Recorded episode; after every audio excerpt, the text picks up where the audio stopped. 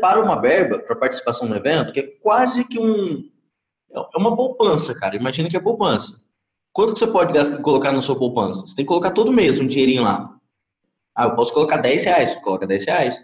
Então, tipo assim, põe uma graninha em participação no evento, que é uma parada que se aquilo não der nada para você, não faz diferença na sua vida. Só que assim, ao longo de um ano, se você coloca 20 reais por evento, ao longo de um ano você tem um ativo muito grande. Aí a parada começa a ficar legal.